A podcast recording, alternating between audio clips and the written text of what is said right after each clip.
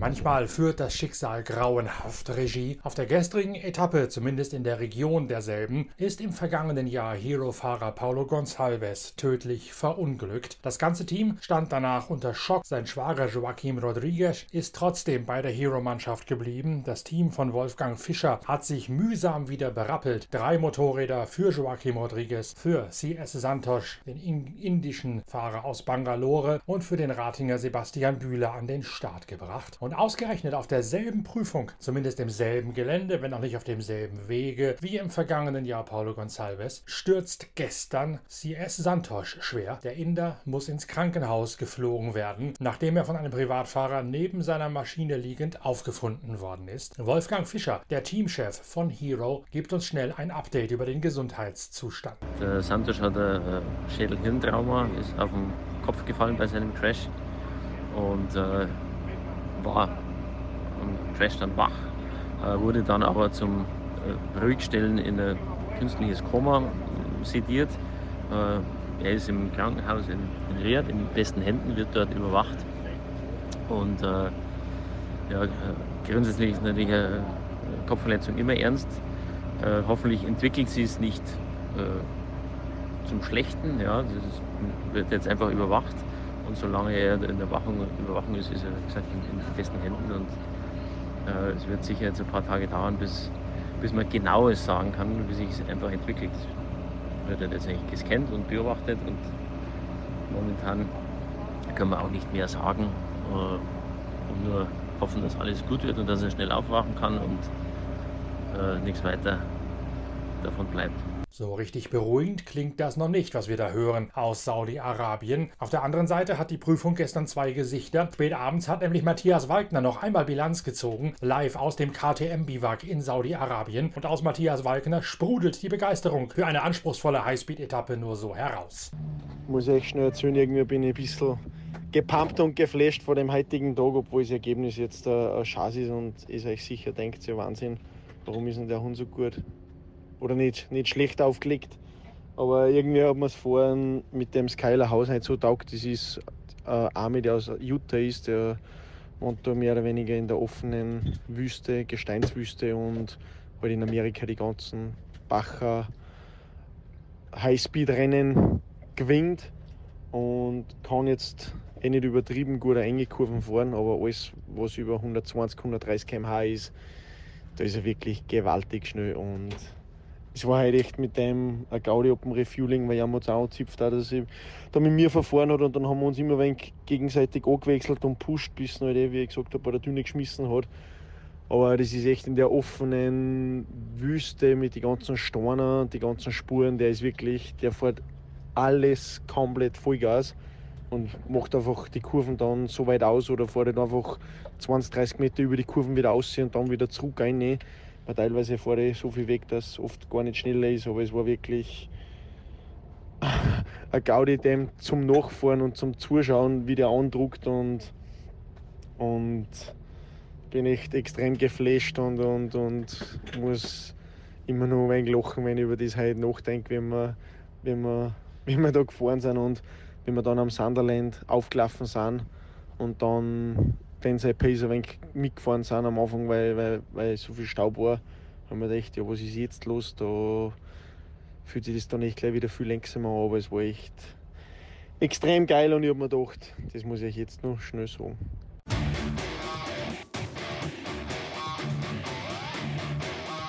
Heute kann es möglicherweise eine Trendwende gesetzt haben, sowohl bei den Autos als auch bei den Motorrädern. Denn bei den Motorrädern hat es Toby Price als Tagesvierter geschafft, den ewigen Bandstrahl der sogenannten Jojo-Rallye endlich mal zu durchbrechen. Zwar reicht es für Toby Price nicht, ganz nach vorne zu fahren. Der Tagessieg geht an Kevin Benavides auf der Honda vor Xavier de Sultre auf der privat eingesetzten Husqvarna und José Cornejo auf einer weiteren Werks-Honda. Price gelingt es aber heute zum ersten Mal, den gordischen Knoten zu durchschlagen. Er fängt fängt sich nur 3 Minuten und 43 Sekunden Rückstand ein. Ist das jetzt möglicherweise die Trendwende? Endet hier das ewige Hin und Her, das ewige Auf und Nieder? Toby Price hat sich damit jetzt jedenfalls freigeschwommen. Aus dem Kreis der ganz heißen Favoriten ist er der am besten klassierte. Und die gestern noch mit verschiedenen Taktiken ausgerückten Honda-Piloten Juan Barreda einerseits und Ricky Brabeck andererseits haben daraus keinen Profit schlagen können. Juan Barreda hat heute genauso viel Zeit verloren, wie das bis jetzt bei dieser Jojo-Rallye normal gewesen ist. Und Ricky Brabeck hat aus seiner defensiven Fahrweise, als er gestern ein Rudel um sich scharen wollte, kein Kapital schlagen können. Viel spricht dafür, dass Toby Price heute die Trendwende zu seinen Gunsten eingeleitet hat, indem er zum ersten Mal das ewige Hin und Her beenden konnte. Matthias Walkner liegt auf der achten Position, nachdem er heute wieder einen starken Tag hingelegt hat.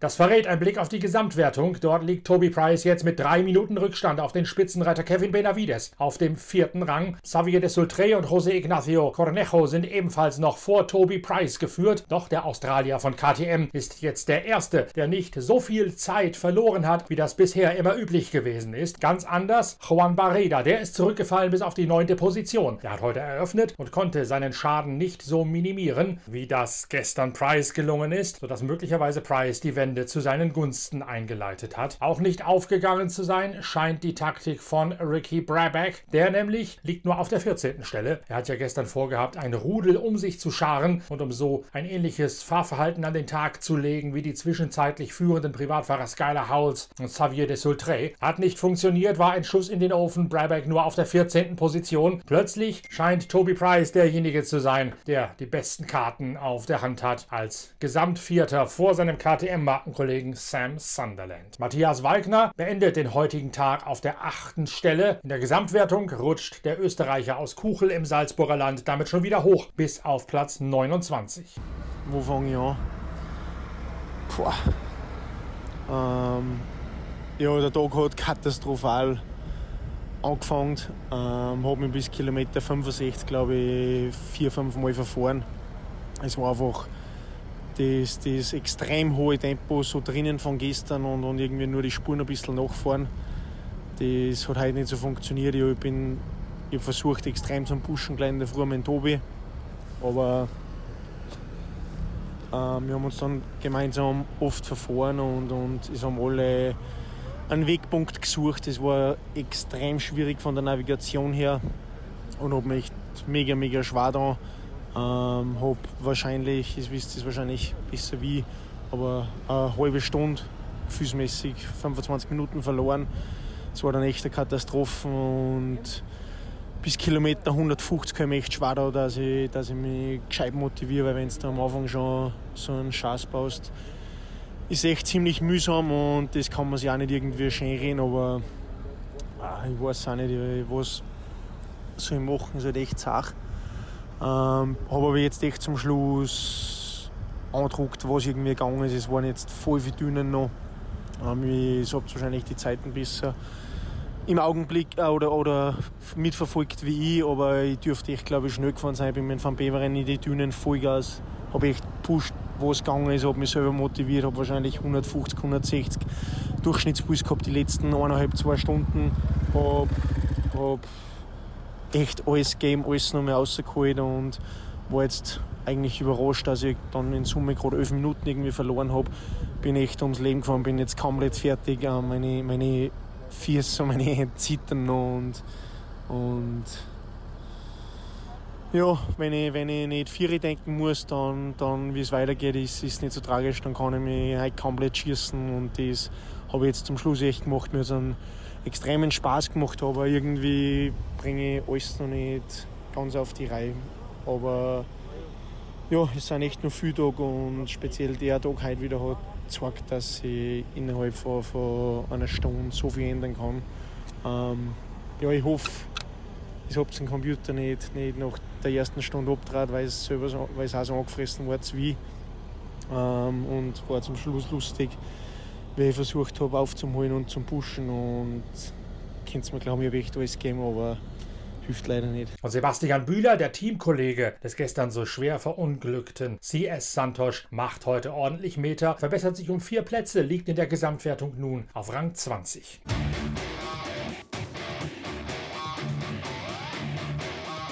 So eine Rallye-Dakar-Etappe endet natürlich nicht mit der Zieleinfahrt, ganz im Gegenteil. Es gibt dann meist noch eine relativ lange Verbindungsetappe hinten raus, auf der haben die Fahrer nochmal Gelegenheit zu sinnieren über den Tagesverlauf. Das hat auch Matthias Walkner nochmal gemacht, drum lohnt sich auch eine erneute Schalte direkt rein hinein ins Biwak von KTM im Servicepark in Saudi-Arabien. Jawohl, endlich bin ich im Biwak angekommen. Ähm, ja, langer Tag, wenn um 6 Uhr in der Früh, glaube ich, bin ich weggefahren unserer Zeit und jetzt ist 5 vor 5 Uhr. Ähm, jetzt gibt es endlich ein Mittagessen, haben einen extremen Hunger. Die 270 Kilometer Verbindungsetappen her haben sie gewaltig gezogen nochmal. Dann, es war relativ kalt mit dem ganzen verschwitzten, nassen Gewand. Da waren die ersten 100 Kilometer haben richtig lang gedauert, dann hat es einmal ausgeschaut, wenn es oder hat sich leicht sogar triebfett. Und zum Glück sind wir dann ums, ums wieder mehr oder weniger herumgefahren und ja, war echt, echt ein langer Zachertag. Was ganz cool war, was ich vorher vergessen habe, ist, dass an der Strecke frei so viele Saudis gestanden sind, jetzt in der Wüste draußen und die ja teilweise gescheit motiviert sind auch.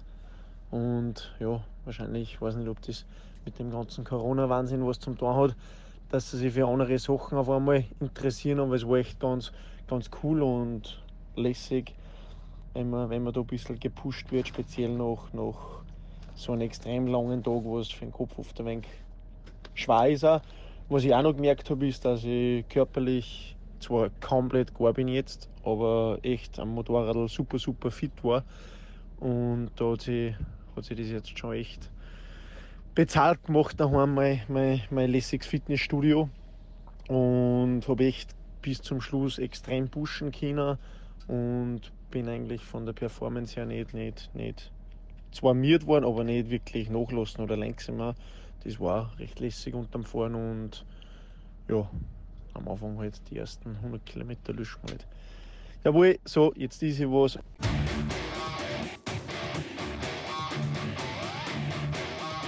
Und wo wir schon gerade bei den Analysen live aus dem KTM Service Park sind, nutzen wir die Gelegenheit, den direkten Draht von Heinz Kinigartner wieder zu aktivieren. Der kann nämlich einmal nachempfinden, ob es wirklich schon die Trendwende gewesen ist, was Toby Price mit KTM da hingelegt hat heute und gestern. Ja, es ist alles im Plan, soweit, alles okay. Äh, vielleicht für die interessant ist, zwei Hondas haben einen Pirelli-Reifen drauf, unter anderem auch der, Piret, äh, der Pareda. Den zweiten weiß ich jetzt nicht ganz genau, ob das der Conejo ist oder ob das der Benavides ist. Das ich glaube der Benavides. Ähm, und der Pareda hat schon, der hat schon angeblich vier Reifen verbraucht. Gestern hat er das schon gesagt. Gestern hat er gesagt, also, er hätte drei verbraucht. Dann ist er heute auf dem vierten. Heute auf dem vierten, okay. Also weiß man jetzt nicht genau, das sind die einzigen zwei jetzt von den Spitzenfahrern mit Pirelli, alles andere fährt den Michelin Dessert.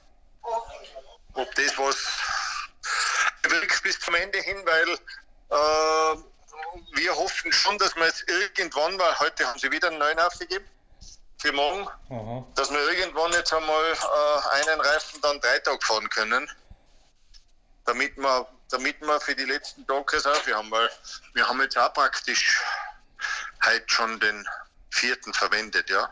Also ihr seid quasi Oder? genau. Den seid, dritten. dritten. Ihr seid genau in, in diesem Zweitagesrhythmus bis jetzt, würde ich sagen. Genau, ja. Aber ihr habt damit, ja, genau, habt damit keinen Puffer für die zweite Woche, wenn es am Roten Meer dann steiniger wird. Äh, ja, genau, ja. Also das ist genau das Thema, äh, wo man eben äh, einen Reifen auf jeden Fall wissen, haben sie gesehen, das hat der Pirelli-Mann uns gesagt, äh, nicht der Pirelli-Mann, der, der Michelin-Mann gesagt, von Pareda, da hat er so ein Stück Glas gegessen, den kann er auf keinen Fall wieder hernehmen. Also, ja, äh, es scheint so, dass es trotzdem vielleicht noch ein Thema wird, das mit den Reifen. Das wird sich erst am Ende rausstellen. Ja. Alles andere, muss ich sagen, sehr okay, sehr ruhig. Mir hat gerade ein Spanier angerufen, ein Freund von mir und ein guter Freund vom äh, Santos, äh, der mit mit Waffi telefoniert hat, aber vielleicht hast du selber mit ihm auch geredet? Ja, ich hab, er hat mir gesagt, ein Schädel-Hirntrauma und sie haben ihn vorsichtshalber ins Koma gelegt, um ihn zu beobachten. Ja, aber es scheint nicht Ja, schon, schon kritisch, aber nicht ganz lebensgefährlich zu sein, oder? Also Schulterverletzung hat er auch. Und die werden jetzt so langsam ein bisschen, bisschen wach werden. Lassen sie nicht ein bisschen runtergehen mit der Medikation. Ja, ja, aber so, also Wolfgang Fischer klang nicht alarmiert, sondern hat einfach nur gesagt, so ist es jetzt, das wird halt gemacht während dieses äh, während des Prozesses zu beobachten, was das Schädelhirntrauma da macht und er ist in guten Händen. Also der klang nicht, ja. nicht besorgt. Ja. Ja, na, ich war selber ein bisschen besorgt, weil, weil in der äh, Speedweek so ist das ein bisschen dramatischer gestanden, gell? Ja, das hatte ich auch gesehen heute Morgen beim Aufstehen, ja. Und danach hatte ich Wolfgang angerufen. Scheint nicht ganz so dramatisch zu sein, ja, hoffentlich. Wir kennen ja den Santo Scholle schon ziemlich lange. Ja, vor allen Dingen wäre es natürlich schon unbeschreiblich, wenn das jetzt genau zum, beim selben Team auf der Etappe nochmal passieren würde. Ja, ja, ja. Ich hatte eher das Gefühl, dass Toby Price in den letzten zwei Tagen diesen Jojo-Effekt ein bisschen eingebremst hat. Seht ihr das bei euch genauso? Hat er da ein bisschen eine Wende eingeleitet gestern und heute? Ja, leider, leider ist er um so zwei Platzierungen zu weit vorne heute. Also, so wenn der Fünfter wäre, das wäre halt so ganz optimal, ja.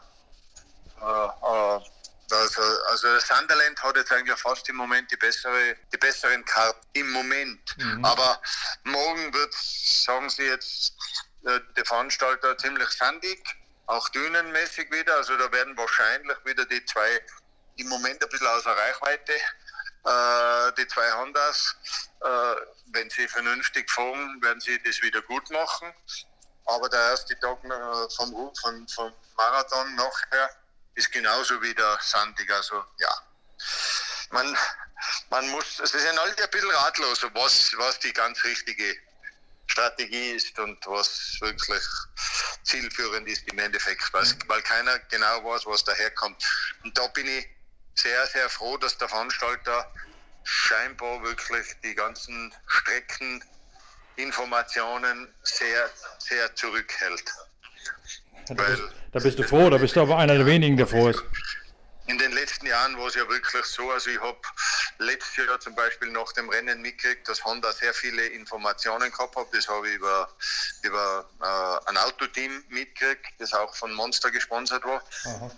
Und hat einen riesen Krawall geschlagen uns gehört, ja, wir haben aber schon auch einiges von diesen Informationen kaufen können. Ich sage, scheiße, ich finde das echt oberscheiße. Ja, ja. Wenn nur noch der vor ist, der was am besten Connect, die beste Connection hat oder am, äh, am besten tricksen kann, das ist natürlich ganz fehl am Platz. Ich hoffe, dass, dass sie das jetzt, und das bis jetzt schaut so aus, weil auch Honda genauso wie wir ratlos ist, was die beste Position ist, wo sie sich hinplatzieren sollen mit ihren Fahrern ist eigentlich ein klares Zeichen, dass die auch nicht mehr Informationen haben wie mir. Das ist gut. Das stimmt natürlich. Soweit habe ich gar nicht gedacht. Ich dachte, dieser Schwarzmarkt wäre sowieso trockengelegt in Saudi-Arabien im Gegensatz zu Südamerika. Letztes Jahr nicht. Letztes Jahr haben ganz klar, wir haben da ich habe das gesehen nachher äh, von einem von den Mapmans, was die Informationen gehabt haben, ja. und dem ich ganz laut geschrien habe und das eine Schweinerei ist. Und dann hat mir der Jordi gestanden, ja, er hat das aber dann unten auch kaufen können, alles und und und. und ich, Scheiße. Also das finde ich. Ah, ja. Wenn es sich geändert hat, dann ist es gut. Ja, weißt du. Er ist da sicherlich ein Mann, der, der, der Bescheid weiß auch. Also als, als Co-Pilot hat er das natürlich genauso alles gehabt. Okay. Und, und der weiß, wo man wahrscheinlich den Hebel ansetzen muss. Ist denn das aber jetzt äh, diese Änderung, dass der Schwarzmarkt trockengelegt ist, direkt eine Folge oder eine, direkt eine Konsequenz daraus, dass jetzt die Autos so am Rumrätseln sind plötzlich mit ihrer Navigation? Das ist schon auch sehr, sehr, sehr witzig. Man muss dazu sagen, ich habe eh gesagt, die Autos haben natürlich sehr gute Spuren, aber die Sicht in einem Auto ist natürlich wesentlich eingeschränkter als wir bei den Motorradeln, ja, wo du oben stehst und halt einen Rundumblick hast. Und wenn ein Auto drinnen, ich bin ja ab und zu jetzt mit meinem Buggy unterwegs und so, mhm. also ist natürlich von, von, von der Sichtmöglichkeiten ähm, schon wesentlich weniger. Ne? Also, aber äh, ja, die ganzen, die ganzen Geschichten da mit den Map Mapmans und Madmans und den ganzen Scheiß, dass das jetzt nicht mehr da ist, das ist schon super gut. Also das ist einfach hervorragend. Also. Und es scheint so bis jetzt, dass das Roadbook zwar sehr schwer zu lesen ist, was für die Motorräder ein großes Problem ist, dass so viel bei den einzelnen, einzelnen Noten dazugeschrieben ist. Und du kannst natürlich nicht mit 130 da wirklich so sorgfältig lesen, was da alles ist. Und das ist das Hauptproblem, was sagt man der Walkner, dass sie, dass sie bei jeder Noten auf der auf der rechten Seite im Kastel, da ist vollgeschrieben, fast wie ein Buch. Und das ist für die Motorradfahrer natürlich sehr, sehr schwer zu lesen. Und warum ist das so vollgeschrieben wie ein Buch? Ist das auch eine Konsequenz daraus? Ja, sie, sie haben es sehr ausführlich beschrieben. Also es steht halt bei da und dann noch 200 Meter aufpassen, da musst halt links rein und und und. Und das steht alles da so. Äh, das musst alles lesen, weil sonst verfährst du die ganze Zeit. Und, und mhm. da nehmen sie ja halt noch zu wenig Zeit. Und deshalb gibt es auch so viele Verfahrereien. Ja, also. Okay. Also alles eine Konsequenz letztlich aus diesen Regeländerungen. Schon alles, ja. Roadbook ja. vorher rausge äh, nicht mehr abends vorher rausgeben. Also versuchen mehr die Informationen reinzupacken vom Veranstalter. Also muss der Fahrer jetzt da ein Buch in Prosa lesen, um es zu verstehen.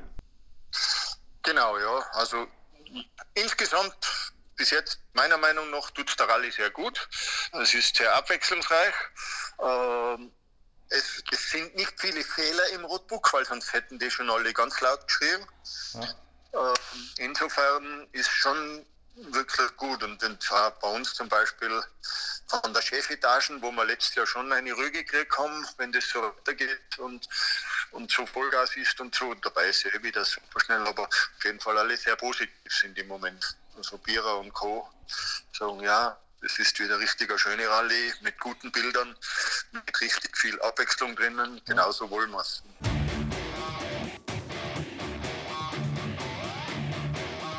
Bei den Autos gibt es gleich heute Morgen eine ordentliche Schrecksekunde. Henk Latechan verunglückt mit einer mehrfachen Rolle schwer. Sein Teamchef Glyn Hall wird umgehend informiert, so frisch, dass er selbst noch nicht ganz durchblickt bei dem Gespräch mit der Rallye-Leitung, bei dem wir Mäuschen spielen durften. We've just had a report now that uh, Henk and Brett have had a, a crash. The helicopters collected them, they're okay, and they're back at the start of the stage. Brett is uh, injured. Uh, uh, Brett is a little bit injured. Um, Henk is okay. So they've gone back to the start. Uh, are both of them at the start? Yeah, I think it's just a message from uh, Castera. Okay. Uh, they roll the car, and the, co- the shoulder of the co-driver is, uh, and the driver is, uh, is okay. Okay. The, the, shoulder of the driver is touched. Okay, so uh, they've rolled the car, but Brett's shoulder is hurt. Um, so they're back at the start of the stage. I've got Kevin to go back there. Was sich inzwischen herauskristallisiert hat, es war in der Tat ein spektakulärer Überschlag vorwärts von Henk Latechan, aber nicht sein Beifahrer Brad Cummings hat sich ein Schlüsselbein gebrochen, sondern Henk Latechan selbst ist ins Krankenhaus gebracht worden mit Schlüsselbeinbruch. Die Verwirrung kam wohl deswegen zustande, weil Brad Cummings auf der Fahrerseite rausgekraxelt ist, weil das Auto auf der Beifahrerseite lag und Henk Latechan sich befreit hat durch die herausgeflogene Windschutzscheibe. Deswegen wussten die Beobachter auf den ersten Blick nicht genau, ob es Fahrer oder Beifahrer schlimmer erwischt hat. Inzwischen ist klar, Henk Latechan nach dem dem Überschlag nicht mehr mit dabei. Möglicherweise hat es auch bei den Autos heute eine Trendwende gesetzt, ganz ähnlich wie bei den Motorrädern gerade angesprochen. Hier hat Stefan Peter Ronsell den Trend unterbrochen, dass er von Nasser Al-Attiyah jeweils geschlagen wird. Al-Attiyah heute nicht imstande, von der Spitzenposition aus dieser Etappe seinen Stempel aufzudrücken. Das tun dagegen zwei ganz andere, denn über fast die gesamte Distanz tobt ein Duell zwischen Genil de Villiers und Brian Barakwanath. Zwei Südafrikaner sind beinahe immer gleich auf. Brian Barakwanath mit seiner Beifahrerin Fahrerin Ty Perry übernimmt im heckgetriebenen Century Buggy sogar kurz vor dem letzten Kontrollpunkt die Führung, wird dann allerdings von Genil de Villiers mit dem Hallspeed Toyota Hilux Allradler auf den letzten Kilometern doch noch abgefangen. Am Ende siegt Genil de Villiers mit 58 Sekunden Vorsprung vor Brian Barakwanath in der Tageswertung. Beide haben natürlich davon profitiert, dass sie von weit hinten losgefahren sind, mit kurzen Intervallen beim Losfahren auf die jeweiligen Vorderleute. Beide sind problemlos durchgekommen, de Villiers und Barakwanath mit einem überraschenden Ergebnis des Tages siegreich vor Stefan Peter Ronsell auf dem dritten und Nasser Al-Attiyah auf dem vierten Platz. Damit bleibt Stefan Peter Ronsell im X-Rate Boliden, dem Hecktriebler aus Hessen, weiterhin sieglos, nimmt allerdings Nasser Al-Attiyah in der Gesamtwertung weitere zwei Minuten jetzt wieder ab und baut seinen Vorsprung auf Platz 1 fahrend um eben diese zwei Minuten wieder aus. Der große Pechvogel des heutigen Tages ist Mathieu Serradori in einem weiteren der Century Buggy. Das Auto hielt Anschluss an die Top 3 in den letzten Tagen. Bei Kilometer 17 bereits knallt er mit der Hinterradaufhängung gegen einen riesigen Stein und reißt sich das Auge, also die metallische Öse aus, mit der ein Querlenker am hinteren Radträger auf der rechten Seite befestigt ist. Er muss warten, bis der Service Truck kommt. Das dauert mehr als eine Stunde und beim Wiederanfahren scheren dann auch noch die Bolzen ab, die das Rad auf dem Radträger halten, sodass er an das Ersatzteilpaket in seinem Auto gehen muss und noch ein weiteres Mal reparieren muss. Damit ist der erste der Century an der Spitze verglüht. Brian Barackmanath allerdings zeigt, dass es kein Strohfeuer ist, was die südafrikanische Mannschaft vom Immobilienmagnaten Mark Corbett hier abliefert.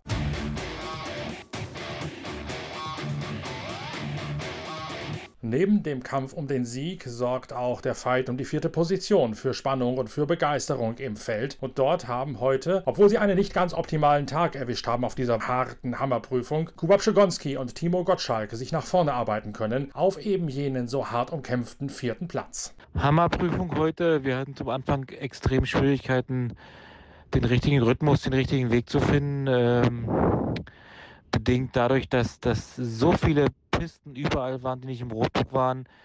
So eine große Ebene mit, mit, mit, mit irgendwelchen Spuren überall. Die Mo Motorräder haben ziemlich viel gecuttet. Dadurch war es schwer, die richtigen Distanzen zu finden und die richtigen Abzweige. Teilweise war auch das Rotbuch nicht wirklich präzise gezeichnet. Äh, Angaben fehlten. Dadurch wurden viele in die Irre geleitet. Mm, äh, sind wir auch hier und da in eine Falle getappt, äh, haben aber immer irgendwie trotzdem wieder rausgefunden. Teilweise mit wenig, teilweise mit viel Zeitverlust, aber nicht mit so viel wie andere. Daher sind wir am Ende doch ganz, äh, ganz happy, dass wir es irgendwie so gemeistert haben. Ähm, der zweite Teil der Prüfung war äh, fast nur dünen und sandig, viel, viel schöner als der Anfang der Prüfung. Da hat es Spaß gemacht, das Kuba, Kuba super Speed gefahren und ja, wir hatten halt einen Reifenschaden, das war eigentlich okay und ja, die Prüfung war doch äh, viel steiniger als vom Veranstalter vorher vorher ausgewiesen. Also die ganzen Infos, die man hier so bekommt, äh, wie der nächste Tag äh, sein soll, die stimmen zum größten Teil irgendwie überhaupt nicht. Für Yazid Al-Raji mit seinem schleswig-holsteinischen Beifahrer Dirk von Sitzewitz geht es nach zwei Tagen voller Rückschläge natürlich nur noch darum, Schadensbegrenzung zu betreiben und quasi ein bisschen für die Galerie zu fahren. Genau das hat die Toyota Hilux-Mannschaft heute gemacht.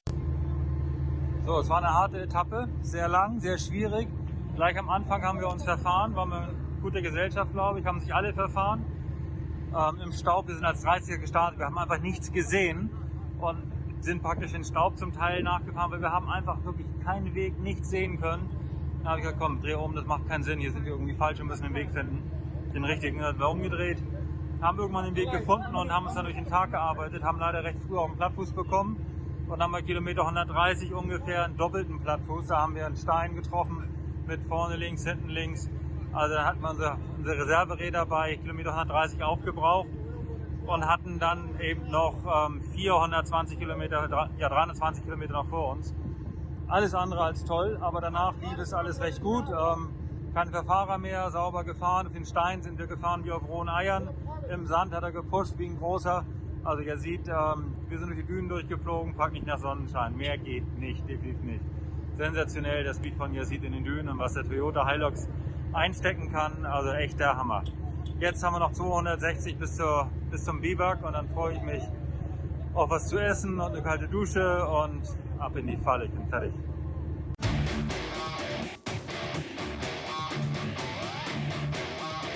Zwei große Themen beherrschen diese Rallye hinter den Kulissen. Zunächst einmal der unterschiedliche Verlauf zwischen Auto- und Motorradwertung. Mehrfach schon erläutert. Das Jojo-Fahren bei den Bikes. Derjenige, der am Vortag gewinnt, büßt am nächsten Tag als Eröffnungsfahrer viel Zeit wieder ein, kann dann aber am Tag drauf von hinten wieder gut machen. Und so geht es aber hin und her mit auffällig großen Abständen. Bei den Autos ist das völlig anders. Nasser Al-Attiyah hat dreimal in Folge sogar als Eröffnungsfahrer gewinnen können. Und heute ist er auch Vierter, obwohl er eröffnet hat. Timo Gottschalk, der Beifahrer von Kuba Pszegonski aus Brandenburg kennt genau die Gründe, warum es bei Autos und Motorrädern so unterschiedlich verläuft. Ähm, zu den Motorradfahrern, äh, für die ist es natürlich total schwer. Äh, da muss der Erste die Strecke eröffnen, sprich er hat gar keine Spuren. Die Spuren vom Opening Car sind nicht mehr zu erkennen, weil der Wind alles wegbläst. Also der muss komplett alles äh, neu finden, alle weiteren dahinter und daher auch die Autos haben die ganzen Spuren die den meisten schon recht korrekt sind und dadurch ist es bei den Autos bei Weitem nicht so ein Durcheinander wie bei den Mopeds vorne weg. Da ist immer der mächtig am Arsch, der als erster auf die Strecke muss und deswegen verliert er halt so extrem viel. Und dann hören wir noch einmal rein in ein Geknurre von Carlos Sainz gestern. Der sagt nämlich, dreimal hätte man sich verfahren. So we were having a good speed, but then we lost the time. It's not a critic uh, for, for Lucas. He's doing a good job, but uh, it's coming difficult for us, you know, for all the co-drivers. Uh, it's a very, very uh, difficult job uh, for them, and uh, we, we need to analyze ourselves how we can improve. Das sei ausdrücklich kein Vorwurf an Lukas Cruz, seinen Beifahrer, aber die Navigatoren hätten es nun einmal fürchterlich schwer. Da ist natürlich die Frage, was ist da los? Warum gibt es so viel Verfahrer, so viel Verfranzer in diesem Jahr? Bei Stefan Peter Ronsell ist das völlig anders, als das noch im vergangenen Jahr gewesen ist. Er kommt mit Edouard Boulanger, einem neuen Beifahrer an seiner Seite, glänzend klar und Edouard Boulanger erklärt warum. Um, now clearly the navigation uh, this year uh, it's it's uh, demanding. There is a lot of notes. But uh, the roadbook is really accurate.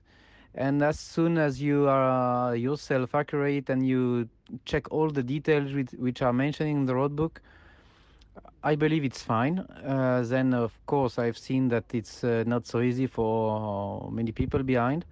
So perhaps uh, next days i will make some mistake i don't know. But for the moment uh, i've never been in difficulties with the roadbook but I have to say it's really demanding. Uh, you sometimes uh, I'm never stop talking for for really long minutes uh, during the day. I mean, uh, it's really getting fast. Um, we have a lot of notes, and uh, with the average speed we have this year, which is uh, really impressive. I'm impressive. Even today we were 130 average speed, so it's really arriving really fast, and this is why you have to be uh, as well really uh, you you don't have you don't you don't have time to think two times about what you are seeing. Uh, you have to to be really uh, efficient uh, about your translation to the driver because you just have one shot uh, after you have to go to the second note. So you don't have the possibility to correct what you are saying.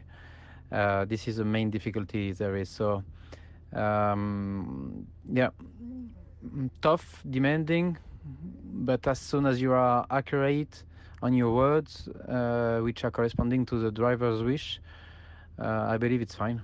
At least for us, it's working till uh, till now. So can't complain at all. Es gäbe unheimlich viele Informationen im digitalen Roadbook, die sehr dicht aufeinander folgten. Da müsse man sehr schnell sehr viel vorlesen, sehr genau kommunizieren und hätte kaum Zeit, mal nach draußen zu schauen, sich zu orientieren. Man müsse permanent am Ball bleiben auf dem digitalen Roadbook und ganz schnell eine Fülle von Informationen verständlich transportieren. Nur dann könne man den Fahrer richtig leiten. Wenn man sich da einmal aus dem Konzept bringen ließe, dann wäre es bei der Fülle von Informationen ganz schwer, da wieder reinzukommen. Konzentration sei gefragt, vor allen Dingen an so irre schnellen Tagen, wie das gestern der Fall gewesen sei. Da flögen und prasselten die Informationen nur so auf einen ein als Beifahrer und das müsse man alles erst einmal verarbeiten und umsetzen. Der große Vorteil bei Edouard Boulanger an der Seite von Stefan Peter Ronsell ist, dass die beiden beide aus Frankreich stammen. Im vergangenen Jahr hat Stefan Peter Ronsell seinen Beifahrer ja kurzfristig wechseln und auf Amtssprache Englisch im Cockpit umstellen müssen. Eigentlich hätte er mit Andrea Peter Ronsell gebürtige Meier fahren sollen. Das war aus gesundheitlichen Gründen nicht möglich gewesen, sodass er auf den letzten Drücker einen Ersatz verpflichten musste und keinen Franzosen fand. Jetzt hat er relativ früh eingesehen, mit Andrea Meyer wird das nichts und er holt sich einen französischen Beifahrer, sodass er in seinem heimischen Zungenschlag reden kann. Dieses heimische Idiom ist ganz, ganz wichtig, zumindest für Franzosen und auch für Spanier, denn äh, wenn man sich auf Englisch unterhalten möchte im Cockpit, dann muss man auch auf Englisch denken während der Konversation. Das heißt, solange man fährt, muss man dauernd Englisch denken, um die englischen Ansagen direkt umsetzen zu können und nicht hin und her übersetzen zu müssen im Geiste. Ein alter Trick, den jeder in der Schule lernt, der im Englischunterricht mithalten möchte. Das ist im Rallye-Auto ganz genauso. Das hat Stefan Peter Ronsell nicht zur Perfektion beherrscht. Er hat immer im Geiste hin und her übersetzt. Das entfällt jetzt in diesem Jahr, sodass die Navigation mit Edouard Boulanger gerade bei der Fülle an Informationen deutlich präziser ausfällt. Das wirkt momentan wie das große Erfolgsgeheimnis von Stefan Peter Ronsell, dem Gesamtführenden im X-Rate-Hecktriebler. Die Fehlerquote bei Peter Ronsell beim Navigieren gemeinsam mit Edouard Boulanger, die ist so gering wie bei keinem anderen im Feld. Dass es auch anders geht, mit einer anderen Herangehensweise, das hat gestern Timo Gottschalk herausgearbeitet. Der hat nämlich im laufenden Wettbewerb seine Art, mit seinem Beifahrer, mit seinem Fahrer Kubab Schigonski zu arbeiten, einfach mal auf den Kopf gestellt. Äh, so Navigation im Auto, ähm, bedingt durch das neue Roadbook, äh, dass man nichts mehr in der Hand hat, äh, muss man sich viel mehr fokussieren auf dieses Tablet. Es ist schwerer zu erkennen, äh, was da steht, äh, gerade wenn es bumpy ist und was auch weiter weg ist vom Gesicht. Äh, dadurch hat man weniger Zeit rauszugucken auf die Prüfung, was aber nachteilig sich auswirkt, wie man den Fahrer unterstützen kann. das haben wir jetzt ein bisschen geändert. Wir haben jetzt ähm, sind ein bisschen davon ab, die kurzen Distanzen runterzuzählen und ich schaue mehr raus und, und, und, und zeige auch ein bisschen mehr mit der Hand und und arbeite mehr mit, mit Wörtern wie in und als nächstes oder, oder, oder äh, wird oder so, als äh, die kurzen Distanzen runterzuzählen, weil es auch bei diesem hohen Speed einfach gar keinen Sinn macht, weil man so schnell da ist, jemand da runtergezählt ist man schon zu spät dran und äh, da sind wir jetzt ein bisschen flüssiger in den Ansagen und ein bisschen, ein bisschen äh, mehr, ich ein bisschen mehr mit den Augen draußen auf der Strecke und dadurch äh, klappt es auch besser.